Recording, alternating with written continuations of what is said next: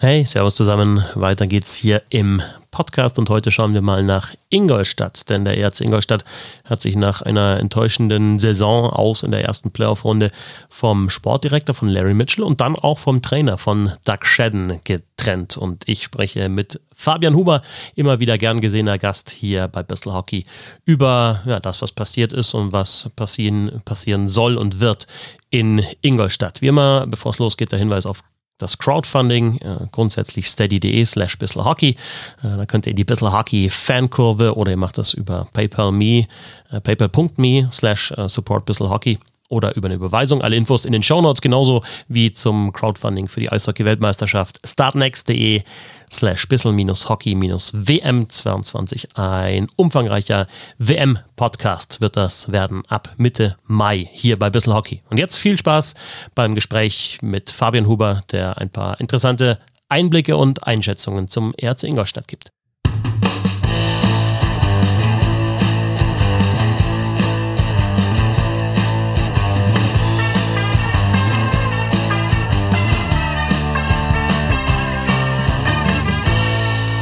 Habe der schön, dass ihr dabei seid. Ich bin Christoph Fetzer. Bissel Hockey geht immer. Die DL-Playoffs sind im vollen Gang. Wir sind im Halbfinale drin. Also vier Mannschaften sind noch mit dabei. Da ist natürlich gleichzeitig elf sind raus, eine sogar runter. Es gibt so ein paar Enttäuschungen in dieser Saison und eine davon ist aus meiner Sicht der JC Ingolstadt. Es gibt immer so ein paar Möglichkeiten, wenn man nicht zufrieden ist mit einer Saison. Die eine ist, man ändert gar nichts und macht so weiter wie bisher, auch personell, also so Manager und Trainer oder Manager und Trainer in einer Person. Die zweite Möglichkeit ist, man ändert so ein bisschen was und äh, baut ja vielleicht auf einer Position um. Und äh, die dritte Möglichkeit ist, man äh, reißt alles ein. Ein bisschen überspitzt jetzt vielleicht, aber so hat es der ERC Ingolstadt äh, gemacht. Und sowohl Manager Larry Mitchell als auch Coach Doug Sheridan sind in der nächsten Saison nicht mehr da. Und darüber möchte ich jetzt sprechen mit Fabian Huber von unter anderem der Eishockey News. Grüß dich, Servus. Grüß dich, Fetzi. Hi. Also kein Doug Shadden mehr, kein Larry Mitchell mehr in Ingolstadt nach dem ja, nicht einmal Erreichen des äh, Viertelfinals, sondern dem Aus schon in der ersten Playoff-Runde. Vielleicht als erste Frage, hättest du damit gerechnet, dass tatsächlich beide nicht mehr da sind in der nächsten Saison? Tatsächlich nicht. Also ähm, ich bin fest davon ausgegangen, dass einer von beiden nicht mehr da sein wird im nächsten Jahr und wahrscheinlicher wirkte immer, dass, dass Doug Shadden nicht mehr Trainer sein wird. Und ähm, man hat das ja dann zweistufig irgendwie kommuniziert und, und äh, dann zuerst offengelegt, dass Larry Mitchell nicht mehr Sportdirektor sein wird im nächsten Jahr. Und ich war dann schon recht erstaunt, dass man dann äh, tatsächlich beide rausgeworfen hat, beziehungsweise bei Shannon den Vertrag nicht mehr verlängert hat und, und ganz Tabula Rasa macht.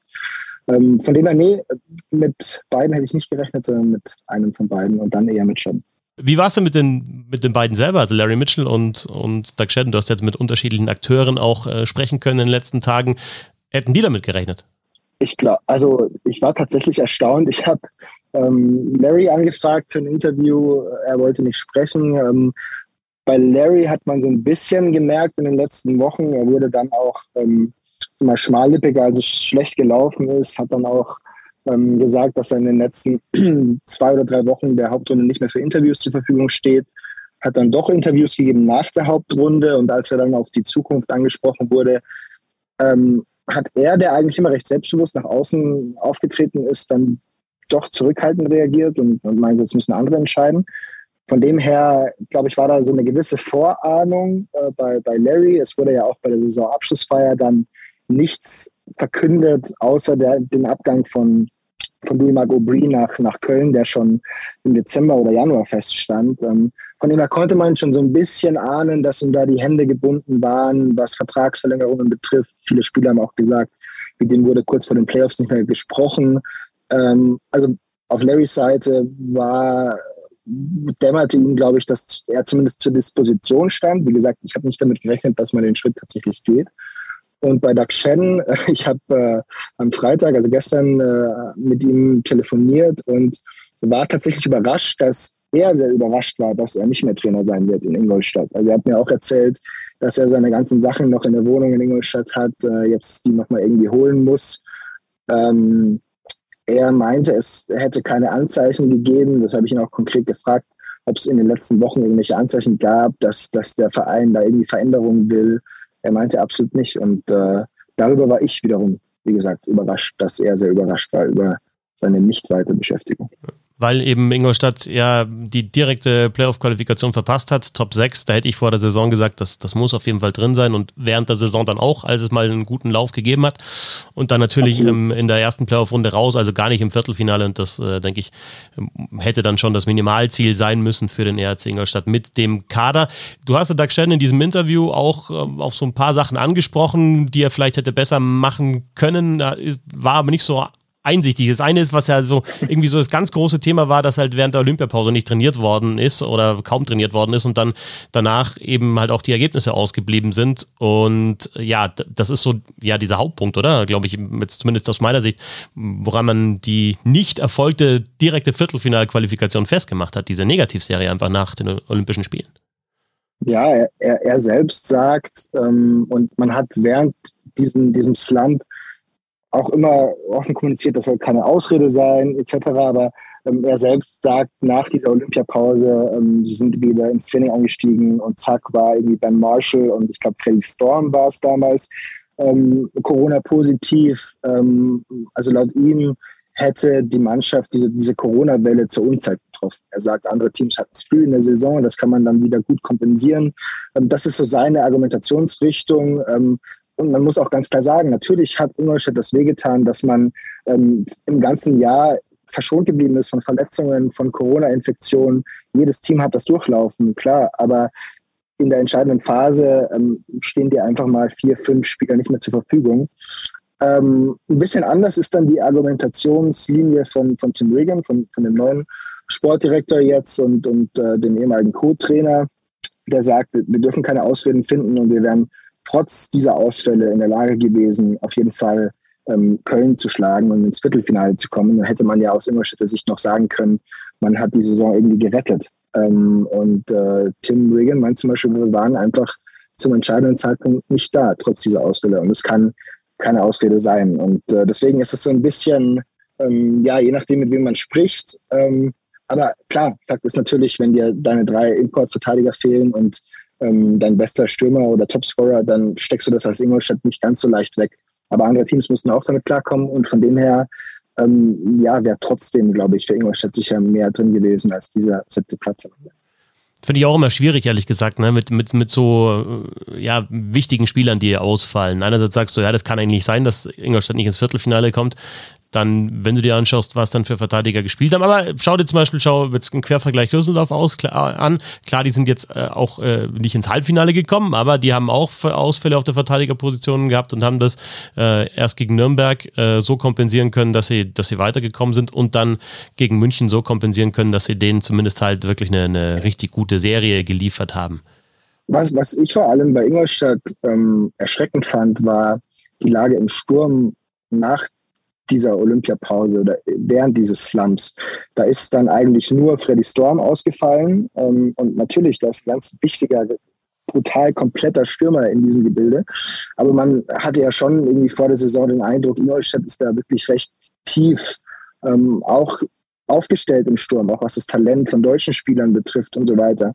Und kaum nimmst du, nimmst du Storm aus der Aufstellung und, und sprengst damit diese gut funktionierende Reihe mit Storm, DeFazio und Phaser, ähm, hatten die drei, vier Spiele drin, ähm, wo sie wirklich nach vorne fast nichts ähm, kreiert haben. Und das war irgendwie erschreckend. Und äh, wie gesagt, ich war da erstaunt, dass, dass Shedden da wenig Selbstkritik gezeigt hat und äh, ähm, ja, sich tatsächlich so ein bisschen versucht hat rauszureden.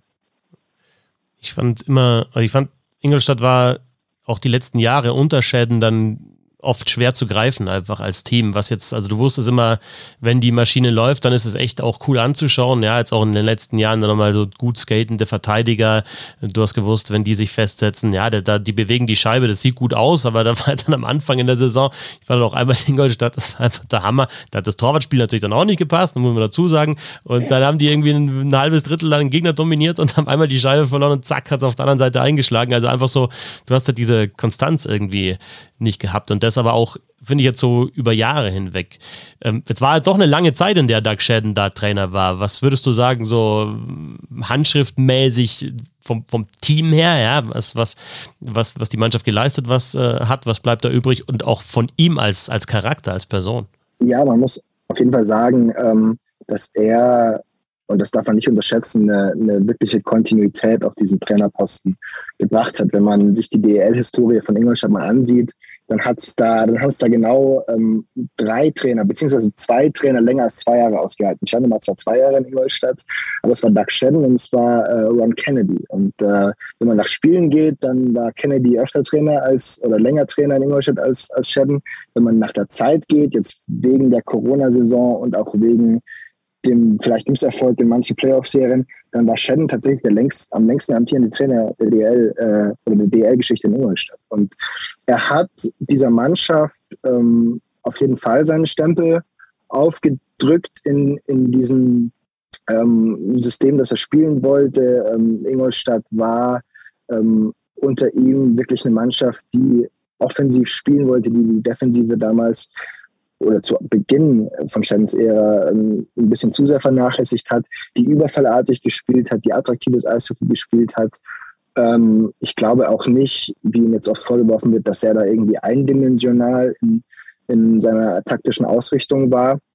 Also er hat diesen Verein tatsächlich geprägt über viereinhalb Jahre jetzt und das darf man nicht vergessen. Aber ähm, es ist im Laufe der Saison auf jeden Fall auch klar geworden, dass, ähm, und ich kann das selbst nicht erklären, diese Dynamiken, ähm, wenn man immer sagt, es ist Zeit für einen Wechsel, für frischen Wind. Oft sind das Plattitüden, aber ähm, ja, irgendwie wirkte es die ganze Saison über so, dass sich das wirklich so ein bisschen abgenutzt hat und dass es ganz gut ist, dass jetzt äh, frischer Wind kommt nach Ingolstadt dieses Überfallartige, das behalte ich auf jeden Fall auch äh, in Erinnerung und einfach Tempo. Ja, wenn wenn es läuft, dann ist da Tempo drin gewesen. Und wie gesagt, war das auch unterhaltsam und spektakulär und von ihm als Typ. Also war schon, finde ich, auch ein, ein, ein, dankbarer Typ, wahrscheinlich ein dankbarer Gesprächspartner, weil er eigentlich äh, immer einen raushaut, auch in Interviews damals, dann, als sie, als sie München dann geschlagen haben im Viertelfinale, I feel like a, Slayer, uh, like a Dragon Slayer, oder was er da gesagt hat. Genau, also ähm, da hat er seine Sprüche rausgehauen und äh, irgendwie ja schon auch bewusst, oder? Dass er da immer halt seinen, seinen Spruch gebracht hat. Oder dass die in Straubing haben sie, glaube ich, unter ihm ganz wenig äh, gerissen und dann hat er auch mal gesagt, dass es einfach nur noch alles, alles so, was wirklich sogar das Wort Scheiße vielleicht, aber alles dort, er hasst I, alles fucking, dort in Straubing. I, I, fucking hate Straubing, war, war sein Zitat damals. Und ähm, ja, ich, ich glaube in der in der Presseabteilung oder im Büro, äh, in der Geschäftsstelle hat man da manchmal so ein bisschen das Schwitzen bekommen in Ingolstadt, aber Shen war einer, der sich schon bewusst war über sein Standing, ähm, über seine Vita und, und dem war, glaube ich, ziemlich egal, ähm, wie das wirkte nach außen. Ähm, ob er da jetzt mal einen Palmo äh, irgendwie empfohlen hat, zum Popcorn verkaufen zu gehen äh, oder äh, gesagt hat, irgendwie Mannheim ist wie die chinesische Armee, so die, die kannst du nicht bezwingen. Also Shannon war für uns natürlich ein dankbarer Trainer, also für uns Journalisten und äh, er wusste, wie er, wie er umgehen konnte mit den Medien und er war ähm, tatsächlich einer, mit dem man dann mal nach der Pressekonferenz noch zusammengestanden ist und äh, länger gesprochen hat über, über Dinge, die dann vielleicht auch nicht in der Zeitung standen. Aber ähm, ja, er war, ein, er war ein umgänglicher Typ. Er war natürlich, glaube ich, in der, in der Kabine auch umstritten. Ich glaube, jeder wusste so ein bisschen, was er an welchem Spieler hat. Also er war da schon recht transparent, aber er konnte auch ähm, recht hart und, und unbarmherzig sein. Und ähm, ähm, ja, war einfach ein Trainer der alten Schule und ein echter Typ. Also wir fordern immer Typen, finde ich, im Profisport und, und Doug Shedden war auf jeden Fall einer. Und Ingolstadt und die DL verliert da ähm, ja wirklich äh, eine Persönlichkeit hinter der Bande.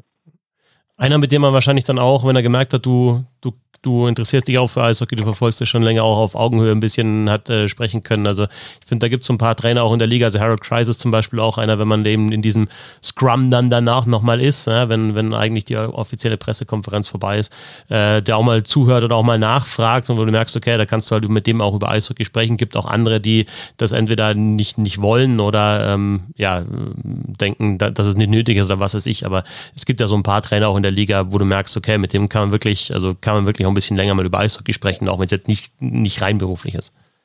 Absolut. Und er wusste auch wirklich, wie das Business läuft. Also ich gehe nicht davon aus, er, sein Deutsch war besser, als er das immer zugegeben hat. Ich gehe aber nicht davon aus, dass er die Artikel gelesen hat, die über ihn geschrieben werden.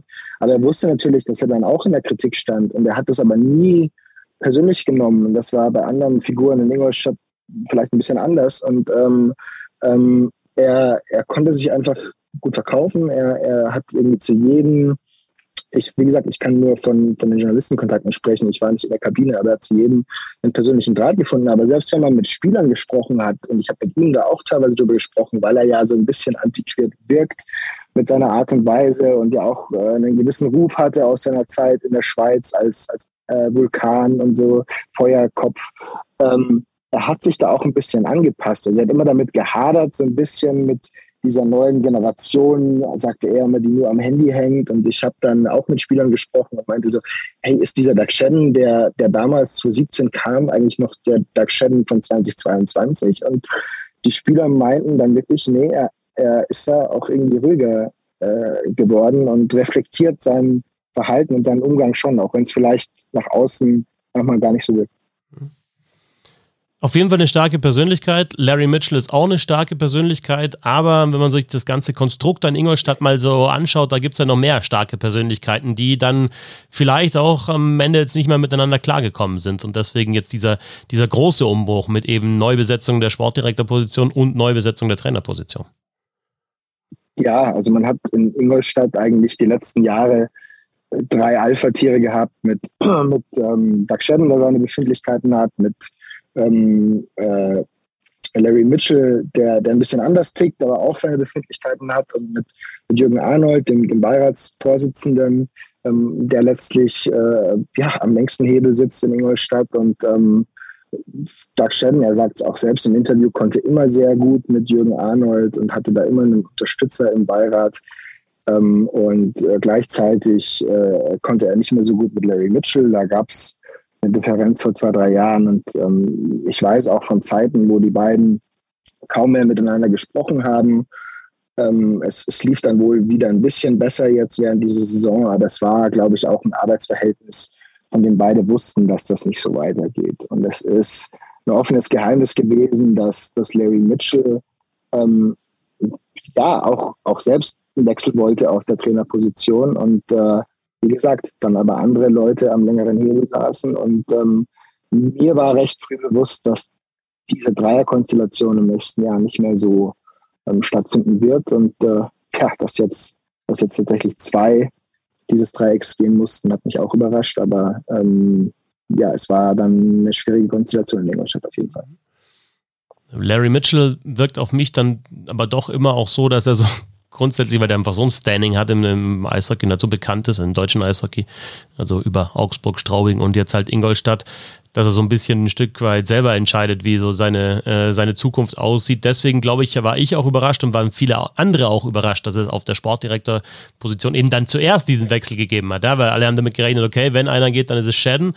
Ja, auch unter anderem, wenn, wenn man gelesen hat, was du geschrieben hast auf Twitter, dass er halt einfach unsicher ist, ne, dass man es nicht genau weiß. Und dann kommt auf einmal als erstes die Nachricht, dass Larry Mitchell eben nicht mehr Manager ist in Ingolstadt. Also ich war schon auch überrascht. Jürgen Arnold hat, hat so begründet, ähm, dass er gesagt hat, ähm, Shaddens Vertragssituation war recht klar, der Vertrag ist ausgelaufen.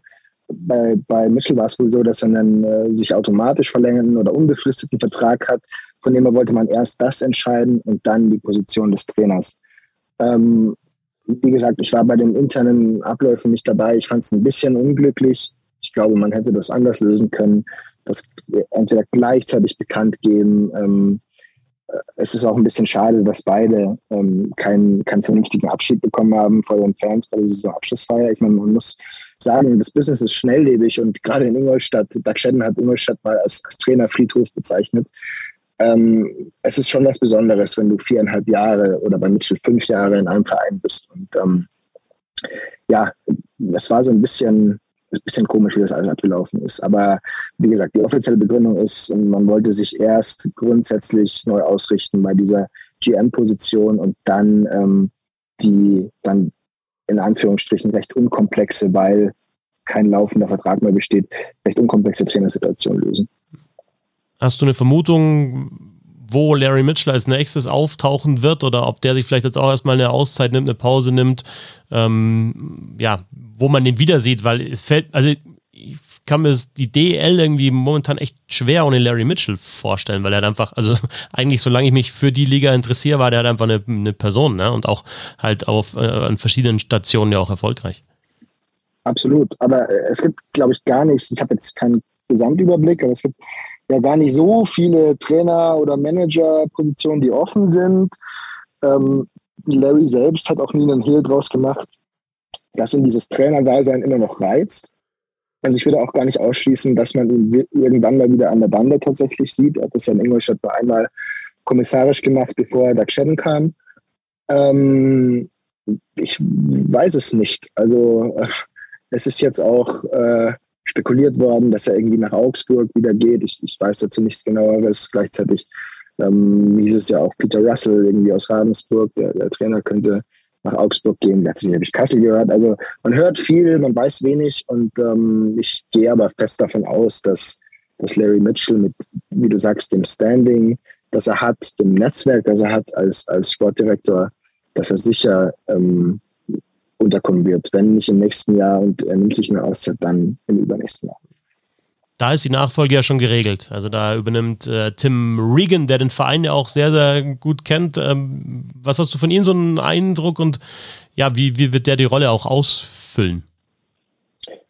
Tim ist ein super umgänglicher Mensch. Ähm, er hatte in diesem Trainergespann mit Shannon immer so die Rolle des Good Cops. Ähm, hat, äh, hat sich um die Verteidiger gekümmert und um das Unterzahlspiel, aber war immer einer, ähm, der, der super nett war und äh, der so ein äh, ganz sympathisches angelsächsisches äh, Bayerisch äh, irgendwie auf der Zunge hatte. Und er muss jetzt, glaube ich, von diesem netten Co-Trainer doch zu einem ähm, ja, ähm, respektablen und ernstzunehmenden Manager werden. Ähm, er war ja schon in Garmisch ähm, Trainer und GM in, in Personalunion. Also von dem her, glaube ich, hat er das drauf und wird von manchen so ein bisschen unterschätzt. Aber ähm, klar, äh, wenn du einen Larry Mitchell hattest als Sportdirektor, dann sind die Fußstapfen zunächst mal groß, aber ähm, ja, ich, ich traue ihm schon zu, dass er einen guten Job machen wird. Der Vorteil ist sicher auch, dass gut zwei Drittel der Mannschaft jetzt schon stehen. Also ähm, von dem her auch die Entscheidung, sich jetzt von einem Sportdirektor zu trennen, ist sicherlich insofern klug, als dass die Mannschaft schon steht und dass der Umbruch womöglich erst wieder im nächsten Jahr kommen wird, teamintern. Ähm, äh, von dem her, äh, ich, wie gesagt, ich habe gestern mit ihm gesprochen. Er wirkt so, als wolle er da auch ähm, mehr Transparenz schaffen auf dieser Stelle. In Ingolstadt war ja auch immer das Thema, man ist nicht ganz so transparent mit Vertragslaufzeiten umgegangen. Das überdenkt er zumindest mal, hat er mir gesagt im Gespräch. Und äh, nee, ich glaube, er wird sicher seine Anlaufzeit brauchen, aber ähm, ich halte Tim Regan durchaus für geeignet, ähm, in, die, in die Fußstapfen von Larry Mitchell zu, zu, treten. Zumal er ja vier Jahre lang Assistent auch war von, von Larry Mitchell, neben diesem Co-Trainerposten. Wenn du den Kader schon angesprochen hast, ähm, so viel Konkretes hört man da jetzt natürlich nicht. Aber ja, wo sind denn die Baustellen und wo kann man diesen Kader überhaupt dann noch umbauen? Weil es ist immer die Geschichte, wenn es halt laufende Verträge gibt, so viel kannst du dann auch nicht machen. Also ich habe so vorher so ein bisschen auch Richtung Köln geschielt. Ja? Also da ändert sich halt auf der Trainer- und Sportdirektorposition nichts und im Kader halt auch nicht so viel. Aber du kannst auch nicht sagen, gut, wir tauschen jetzt die halbe Mannschaft aus, weil es erstens vielleicht gar nicht so sinnvoll ist, da alles einzureißen und zweitens halt es auch laufende Verträge gibt. Und in Ingolstadt hast du ja schon angedeutet, ist es ja ähnlich. Also ein Teil der Mannschaft steht ja einfach schon. Was kann man da noch, ja, was kann man da noch für Impulse setzen, auf welchen Positionen? Ich glaube im Sturm tatsächlich mit, mit Ausländerpositionen. Also es ist ja so, dass äh, der Vertrag von, von Danny Taylor, der nachverpflichtet wurde, im Tor ausläuft und dass man sich da ja ähm, einfach ähm, angesichts des Alters von Taylor, glaube ich, anders orientieren wird. Ähm, dass, dass neben Kevin Reich jemand anderes im Tor stehen wird. Ähm, Tim Regan meinte, es ist nicht sicher, ob das ein Deutscher oder ein ausländischer Torwart sein wird. Ähm, in der Verteidigung hast du tatsächlich nur eine Position offen und das ist die, die David Warsowski in dem Jahr ähm, eingenommen hat. Ich gehe nicht davon aus, dass man ihn verlängern wird. Ähm, Tim Regan meint, wenn man mit Warsowski nicht verlängert, dann wird es ähm, wohl ein Rechtsschießender ähm, oder dann ist das Anforderungsprofil an rechtsschießender Verteidiger, von denen hat Ingolstadt nämlich nur einen mit, mit Leon Hüttel. Ähm, von dem her da herrscht auch wenig Handlungsspielraum in der Verteidigung. Ähm, und im Sturm ist es so, dass, äh, dass die Verträge von ähm, Chris Borg, von, von DeFasio auslaufen bei den Importstellen, dass die Zukunft von Soramix noch nicht ganz klar ist, dass äh, Jerome Flake und, und ähm, Wojciech Stachowiak zwar wohl noch Vertrag haben, aber ähm, ja, sie wurden jetzt nicht erwähnt als, als bleibende Spieler bei der, bei der Saisonabschlussfeier. Also da gibt es fünf, sechs Stellen, ähm, die neu besetzt werden könnten, wenn sie nicht alle verlängert werden. Und ähm, ja, Tim Regan meinte, er wird mit allen Spielern, die offen sind, nochmal äh, sprechen und ähm, ja, dann seine Entscheidung fällen. Also ich glaube nicht, dass wir dann in den nächsten ein, zwei Wochen ähm, Neuigkeiten äh, sehen werden. Aber wenn ähm, Veränderungspotenzial da ist, dann im Sturm. Ähm, in Ingolstadt ist ja auch immer so dieses leidige Thema seit ein paar Jahren, dieser, dieser Erstreihen-Center. Man sucht da seit Jahren den, den kongenialen Partner irgendwie zu Wayne Simpson. Daniel Ketter war es jetzt irgendwie nicht. Ähm, das hat Tim Reagan gestern auch nochmal betont, dass, dass diese Suche nach einem Rechtsschießenden, optimalerweise Erstreihen-Center, ähm, wohl die Zentrale wird im Sommer. Und dann finde ich auch interessant, wie dann das Duo Regan und äh, Mr. X ähm, dann tatsächlich auch weiterhin die deutschen Spieler einbauen, weil zwischendrin fand ich, war da Ingolstadt schon auf einem ganz guten Weg. Also Höflin zum Beispiel hat sich jetzt über die letzten Jahre echt ganz gut etabliert. Und ähm, ja, Pieter kam natürlich als, ja, als, als Top-Center und etablierter Center in der Liga, aber äh, da gibt es ja dann vielleicht noch Möglichkeiten, vielleicht auch mal mit deutschen Spielern was zu machen, weil du hast jetzt auch viel über die Import-Spieler gesprochen. Im Tor bleibt weiterhin Kevin Reich natürlich als deutscher Spieler. Im, im Hüttel hast du erwähnt, in der Verteidigung natürlich auch der Kapitän ähm, Fabio Wagner. Und dann in der Offensive, ja, fehlt mir da tatsächlich so, so auch von den deutschen Spielern her so ein Impuls für die, für die Top 6 mal, also neben Höflin, weil, weil Flake ja eben jetzt äh, sehr wahrscheinlich dann gehen wird. Ähm, und ich spreche jetzt natürlich nicht über Justin Feser, sondern ich meine halt einfach so ein, so ein Mitte 20, also so Richtung Fischbuch, sowas in, in die Richtung, was wahrscheinlich Ingolstadt auch mal ganz gut äh, tun würde. Oder, ein, oder Eder oder sowas, ne? Wo einfach ein, ein gestandener deutscher DL-Spieler. Wirst du jetzt Eisenschmidt nicht sagen? Hm? Willst du jetzt Eisenschmidt nicht sagen? Da habe ich jetzt tatsächlich gar nicht dran gedacht. Und das ist halt einfach so ein. Nein, habe ich jetzt wirklich nicht dran Aber ähm, also das war jetzt gar nicht der, die Hinleitung dahin. Aber das, also dieses Gerücht habe ich jetzt zwei, dreimal ähm, gesehen, aber es ist einfach wirklich nur ein Gerücht und äh wollte ich da jetzt nicht äh, auf dem falschen Fuß irgendwie ansprechen, weil es wirklich halt irgendwie, ich habe es halt zwei, in zwei, drei Chats und so halt gelesen. Äh, gut, die beiden Eisenschmied-Schwestern spielen auch in Ingolstadt. Ähm, es ist näher an der, an der Heimat Heimat, an der eigentlichen Heimat.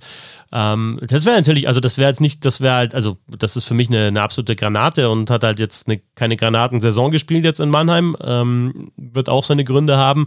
Aber ja, sowas wäre natürlich dann schon, das, also ist natürlich auch kein Center, ne? Also, aber es ist ein recht schießender Spieler und ich glaube, den kannst du schon, den kannst du auf jeden Fall brauchen im 5 gegen 5 und im Powerplay. Also vor dieser Saison war das für mich einer der, der, der besten deutschen DL-Stürmer, ja? Und jetzt hat er es halt vielleicht in der Saison vom Scoring ja nicht so äh, gezeigt und äh, war ja auch nicht bei den Olympischen Spielen, deswegen da vielleicht nicht ganz so auf dem Radar, aber es ist ein super Spieler und der ist ja auch in, im besten Alter. Ich weiß auch nichts Konkretes, aber ähm, ja, müssen wir schauen, aber auf jeden Fall, also ich gebe dir recht in der Sache, dass, dass Ingolstadt ein, ein ähm, äh, ja, gewichtiger oder, oder ähm, Leistungsträger im deutschen Sektor auf jeden Fall noch, noch gut tun würde im Sturm. Ja. Fabian, dann danke ich dir für die Infos. Äh, wie immer sehr schön, freut mich auch immer, wenn du da bist. Und ja, dann schauen wir, was auf der Trainerposition noch passiert in Ingolstadt und äh, wie sich der Kader vielleicht dann doch noch ein bisschen verändert und wo es dann nächste Saison hingeht. Fabian Huber war das, äh, gewohnt kompetent, äh, gewohnt gut aufgelegt. Ich wünsche dir ja, einen schönen Tag noch und bis zum nächsten Mal. Danke dir. Bis dann. Ciao, Fritzi. Servus. Und euch danke fürs Zuhören. Auch da bis zum nächsten Mal. Ich meine, Playoffs laufen. Da hören wir uns sicher bald wieder. Servus.